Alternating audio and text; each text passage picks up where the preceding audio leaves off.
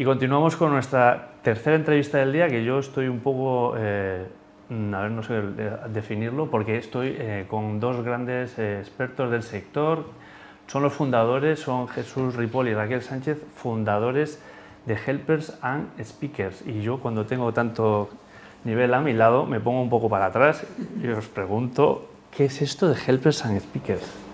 Bueno, la respuesta corta es que es una agencia de representación de conferenciantes para las empresas, motivacionales, formadores, pero somos mucho más. Somos una empresa pequeñita, somos artesanos y hacemos las cosas sin pensar en el algoritmo. Lo hacemos pensando con el corazón. Venimos del mundo de la empresa, sabemos lo que hay detrás y nuestra intención es sinceramente ayudar, porque sabemos lo que es no estar eh, comprometidos con el proyecto y, lo hemos pasado bastante mal, tanto Jesús como yo, con lo cual eh, la, primera, la primera respuesta es ayudar. Wow, eso sí que es bonito. Y para aquellos que aún nos pongan cara, eh, ¿nos podéis dar algún nombre de, a quién patrocináis para, para que os vayamos poniendo cara? Bueno, sería complicado porque dejaríamos a muchos fuera. Eh, cuando se creó Helpers, o vino el nombre, vino por empezar a ayudar a mi hermano. Yo renuncié a un puesto de country manager en Australia por un tumor cerebral maligno no operable y que le daban un año de esperanza de vida con 40 años y niños de 4 y 2.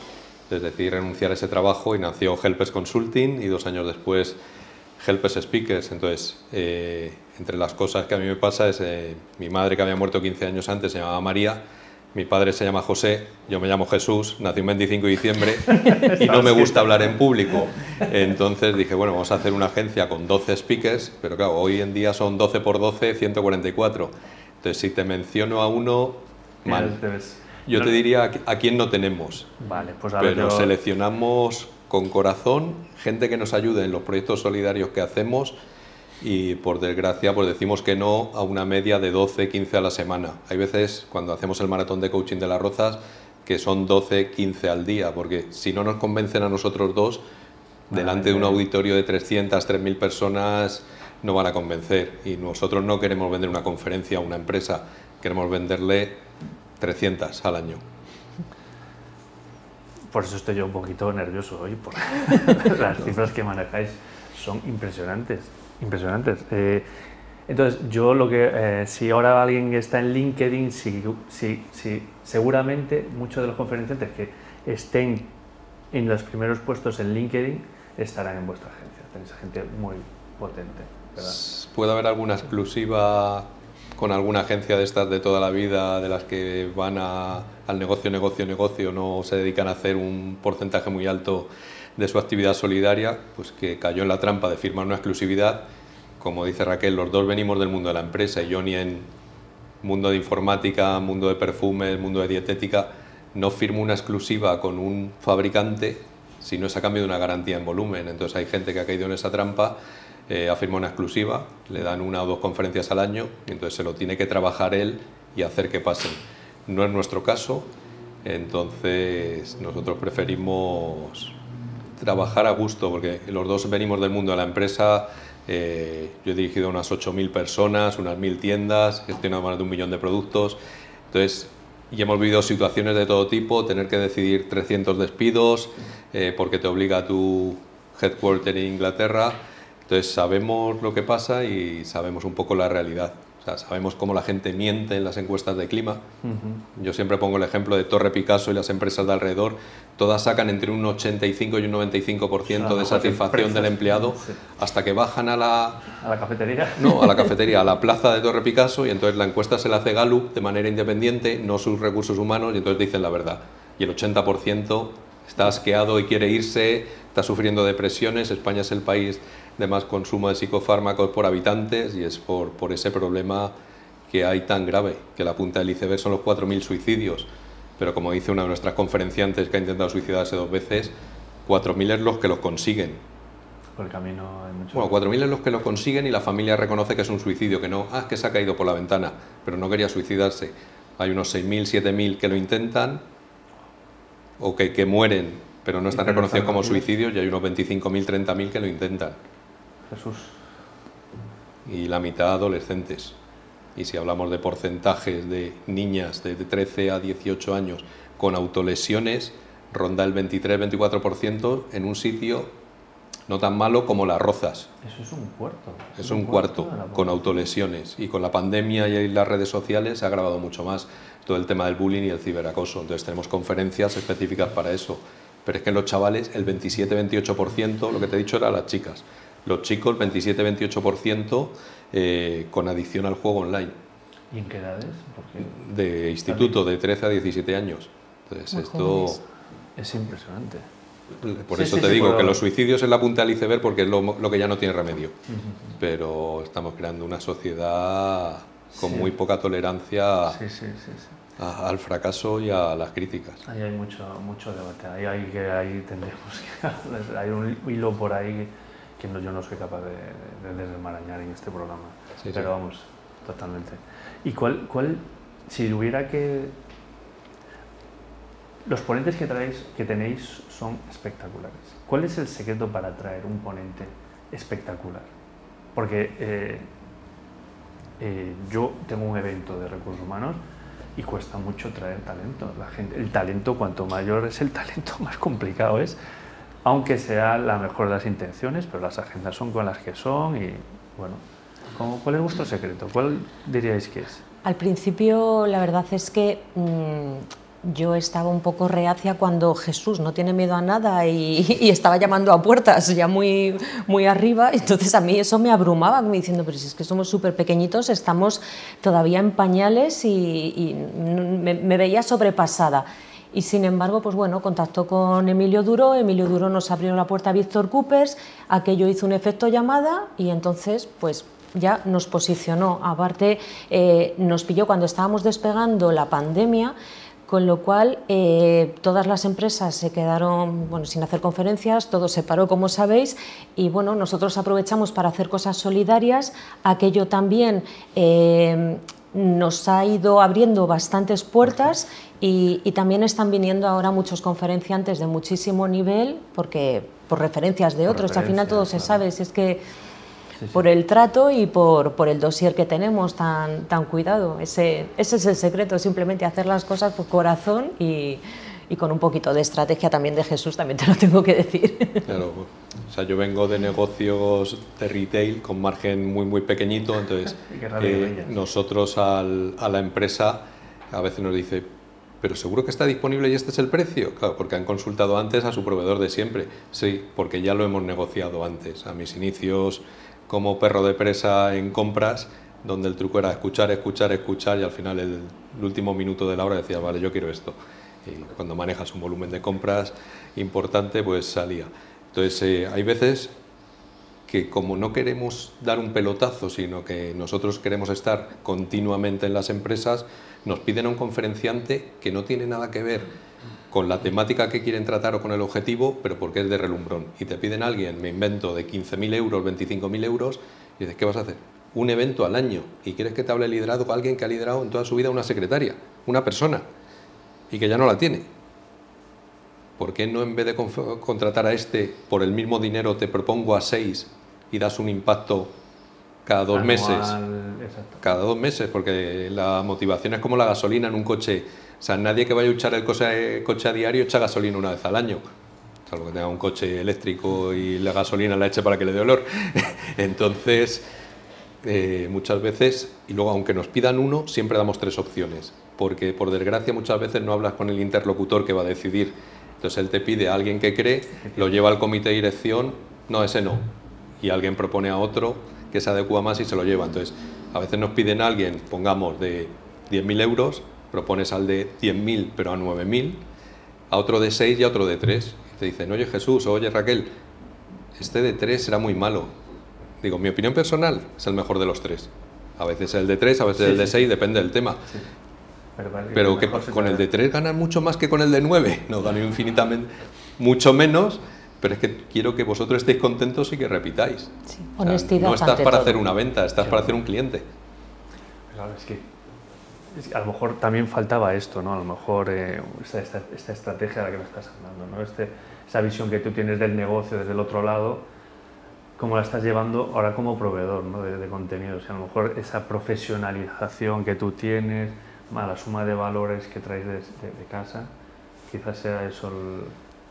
Claro, y luego somos muy prejuiciosos a la hora de no solo el storytelling, porque hay gente que comunica muy bien, sino que indagamos un poco y que la gente eh, no dé su charla por haberse leído un libro, cuatro o veinte, sino que haya vivido eh, lo que decía Mario de la coherencia con el corazón. O sea, si no sientes lo que estás contando, a nosotros no nos convence. Hay a veces que una empresa se empeña, se empeña y quiere a esa persona y quiere a esa persona. porque tiene un buen impacto. Pues toma, pero luego si no te gusta, no, yo lo he escuchado, tal. Porque luego no todo el mundo sabe personalizar la conferencia. Entonces eh, nos ha pasado con alguno, pues la empresa cogerlo, pues el director de marketing lo escuchó hace tres años en otra empresa y dice, nos ha contado lo mismo, exactamente palabra por palabra que eso, ¿para qué hemos hecho la reunión de briefing de una hora? Y bueno, puedes ver mis tres mails donde te lo advertía. A partir Sutilmente, de ahora, pero hay muchos que se empeñan, a partir de ahora déjate, déjate guiar. Estamos aquí para acompañarte, para... Sí, eh, y luego, como dice Raquel, cuando estalló la pandemia, nosotros habíamos hecho nuestras dos grandes inversiones, una era del año y otra era a cinco años, que era eh, la compra de un velero con nuestros socios de Valencia para hacer los team building en veleros que hacíamos con, con, veleros alquilados hasta entonces. Pues a las dos semanas el confinamiento. Y te encuentras con un velero con los gastos que tiene al año eh, con cero ingresos. Y como nos engañaron, como en muchos países, de esto es dos semanas. No, dos semanas más, dos semanas, dos semanas. No es que las empresas no hicieran nada, es que, bueno, voy a esperar dos semanas. Entonces hubo seis meses de cero euros en ingresos. Entonces ahí nacieron proyectos como la serie El Camino Interior, eh, como colaboraciones con muchas ONGs, porque teníamos más tiempo para ello, o como escribir este libro que vino de, uno de nuestros conferenciantes, como vienen muchas cosas, vino uno de nuestros conferenciantes, el segundo de hecho, eh, que lo conoció Raquel un día en una reunión a la que yo no fui, eh, cuenta cómo fue lo de este libro. Bueno, a él le habían propuesto para dar una conferencia al equivalente de la ONU en el mar. Entonces, eh, él estaba representando a España para eh, visualizar la, figura del Cano, porque siempre estaba eclipsado por Magallanes y Magallanes pues en ningún momento pretendía dar la vuelta al mundo, con lo cual pues era una reivindicación de la figura del Cano. Yo soy historiadora y empecé a interesarme por el tema, empecé a leer, a leer, a leer y cuando me quise dar cuenta pues teníamos un libro, teníamos un libro y veía muchas enseñanzas históricas en el plano del liderazgo, en el plano de la gestión de equipos. Tuvieron que pasar bueno, una cantidad de, calamidades tremendas en la travesía, es toda una enseñanza brutal de la gestión de equipos, de la gestión de la adversidad. Bueno, entonces de repente yo le dije a Jesús, digo, tenemos un libro, es que ya está hecho, tenemos un libro, tenemos un libro, lo enlazamos con el mundo de la empresa, él puso su parte aburrida ahí de la empresa del management, yo toda la parte de, la documentación. Y yo creo que nos ha salido un libro redondo como La Vuelta al Mundo. Súper interesante y, me, me, hablabais antes de empezar que tenéis, hay mucha colaboración. Sí, nosotros no sabemos jugar en solitario, entonces en este libro hay dos prólogos que esas casualidades que se da la vida. Es eh, un vasco que vive en Valencia y con el que a veces navegamos, le propusimos hacer el prólogo, Javier Iriondo, que ha escrito varios bestsellers de, eh, desarrollo personal y de autoayuda, y el día que se lo propusimos dice, ¿vosotros cómo sabéis que yo cada vez que voy al País Vasco desayuno mirando la estatua del Cano en el pueblo de al lado de mis padres, en Guetaria, y que es mi ídolo? Digo, bueno, eh, ya te he contado mi historia, entonces eh, ese libro, como ha dicho Raquel, Javier Iriondo se lo leyó, estuvo dos, noches sin dormir, se lo leyó y el tercer día teníamos el prólogo. El otro es de Ángel Rielo, conocido como el feliciólogo, y, luego lo que hay es ocho vídeos de helpers speakers que tienen historias que vienen a colación con algún capítulo. Por ejemplo, Nacho Dean, tres años caminando para dar su vuelta al mundo. El Cano, tres años navegando para dar la suya eh, Visila Bococo, Emprendiendo en las Américas, eh, Albert Bosch en el Polo Sur, el TEDx con la gestión del miedo. Y como ha dicho Raquel, esto es una empresa, de ahí el título de. Luis Pasamontes también, el tema de los gregarios, cómo todo el equipo se une para sacar adelante a su líder el proyecto, aunque luego se quedan detrás y en la foto solo sale uno. Entonces, hemos, hemos jugado un poco con, con nuestros conferenciantes y todos ellos han aportado su visión y, y han complementado muy bien el, el tema del libro? para mí fue la primera startup, la primera que consiguió la globalización, el conectar y dar la vuelta al mundo. Y lo primero es que era un emprendedor que va a muerte, o sea, es un emprendedor que fue Magallanes de inicio, presentó su proyecto, le rechazaron por edadismo subirle un poquito la pensión, de la que se ha hablado antes, de cuál va a ser el futuro de las pensiones. Eh, y entonces, ese emprendedor fue capaz de cambiar en esa época de país, nacionalizarse español, casarse con una española, presentar su proyecto a un millennial, como era el chaval que gobernaba España, eh, sacar los fondos y lanzarse a la aventura en cinco naves. Fueron 247 hombres, cinco naves, regresó una nave y 18 hombres. Y con lo que vino en esa nave se pagó con creces los salarios de tres años de toda la tripulación, el coste de los barcos, que era lo más caro que había en la época, quitando los castillos, y aún así sacar beneficios y todos los marineros participaban en los beneficios con el equivalente a una quintalada, que era lo que pesaba un saco de un quintal. Pero todos participaban en beneficios y se dejaron la vida y en los mismos porcentajes. Hoy en día el 75% de las startups se hunden. En aquella época el 75% de los barcos se hundían. Entonces eh, era éxito o muerte ese tipo de empresas. De hecho, nada. Bueno, es, totalmente impresionante. Yo, soy un proyecto de navegante y te puedo asegurar que me voy a comprar el libro, pero vamos, ¿dónde lo podemos conseguir? Pues nosotros hemos querido autopublicarnos, entonces lo hemos hecho con Amazon por la flexibilidad que nos permite. Eh, de hecho, pues eh, hay dos prólogos, pero ya hay tres empresas muy grandes que no podemos desvelar cuáles porque son los regalos de Navidad de, esta, de este año, que incluyen en la primera hoja pues un prólogo de su CEO, del director de recursos humanos, y entonces se les hace personalizado para ellos, eh, incluyendo ese mensaje a lo mejor con una parte en la que quieren que se fijen especialmente o con algún consejo, y tanto para empleados como para clientes. Bueno, bueno, bueno, bueno. Yo generalmente pido que, que, que nos recomendéis algún libro pero yo a vosotros no os puedo pedir eso porque veo que hay mucho conflicto, ¿no? Os recomiendo uno. Este libro es el único en el que participan 10 helpers speakers. Eh, y nosotros, claro, les hemos abierto la puerta a muchos de ellos a, a, que publiquen su libro a través de una de las tres editoriales con las que colaboramos o que se autopubliquen y a que colaboren entre ellos. De hecho, nosotros hemos colaborado en algunos otros libros también. ¿Te hace vender más? No, pero hace un libro más redondo, más redondo y más completo y a nosotros nos sirve también para aportar valor a los clientes. No, aquí no pone eh, que ocho vídeos te vas a encontrar, pero son ocho vídeos por los que hay empresas que por tener ese vídeo o a ese conferenciante contando eso mismo pagan 3.000, 5.000, 9.000 euros. Pues aquí hay ocho de esos vídeos y lo que nos ayudan es a dar a conocer hay conferenciantes famosos y otros que los damos a conocer, igual que hemos hecho con el maratón de coaching o con la serie El Camino Interior o con el HR Innovation Summit de la semana pasada, donde la portada del resumen es una de esas personas que no son famosas. Te va a costar cinco veces menos, pero el mensaje te va a calar muy hondo. Por la coherencia. Señoras, señores, ¿qué os parece?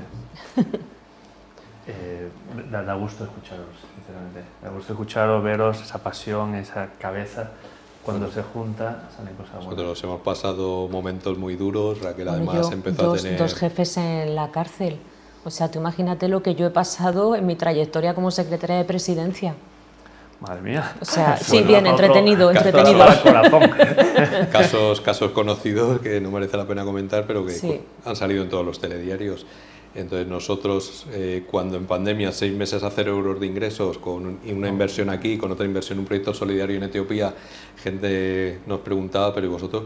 ¿Por qué no vuelves al mundo de la empresa? ¿Cómo no te motivas? Dices, es que cada día conocemos a alguien que te hace callar y decir, ¿de qué me quejo? ¿De qué me quejo? Esa es la lección al final, sí. No, y además es que disfrutamos un montón con el trabajo, aprendemos cada día, crecemos cada día y eso es lo importante. todos, todos conocen, sin hacer publicidad de nadie, a Víctor Coopers. Pues el jueves pasado estuvimos con él, le recogimos en, en, Madrid, fuimos con él a una empresa en Guadalajara, estuvimos esperando primero más de una hora que saliera, luego fuimos allí, luego le llevamos al AVE. Y esa charla... Eh, te podría enseñar el audio de WhatsApp, aparte de los abrazos que nos dio allí y llamadas al día siguiente, dice, mira que llevo años dando conferencias, trabajando con distintas empresas y esto no lo ha hecho nadie por mí. Eh, igual que estar con él a las 2 de la mañana en una conferencia online, recuerdo para, para Argentina, para una asociación de recursos humanos y después brindar con ellos con cerveza, eh, Víctor desde su casa, nosotros y, la empresa desde Argentina. Y decía, pero ¿qué hacéis vosotros conectados a las 2 de la mañana?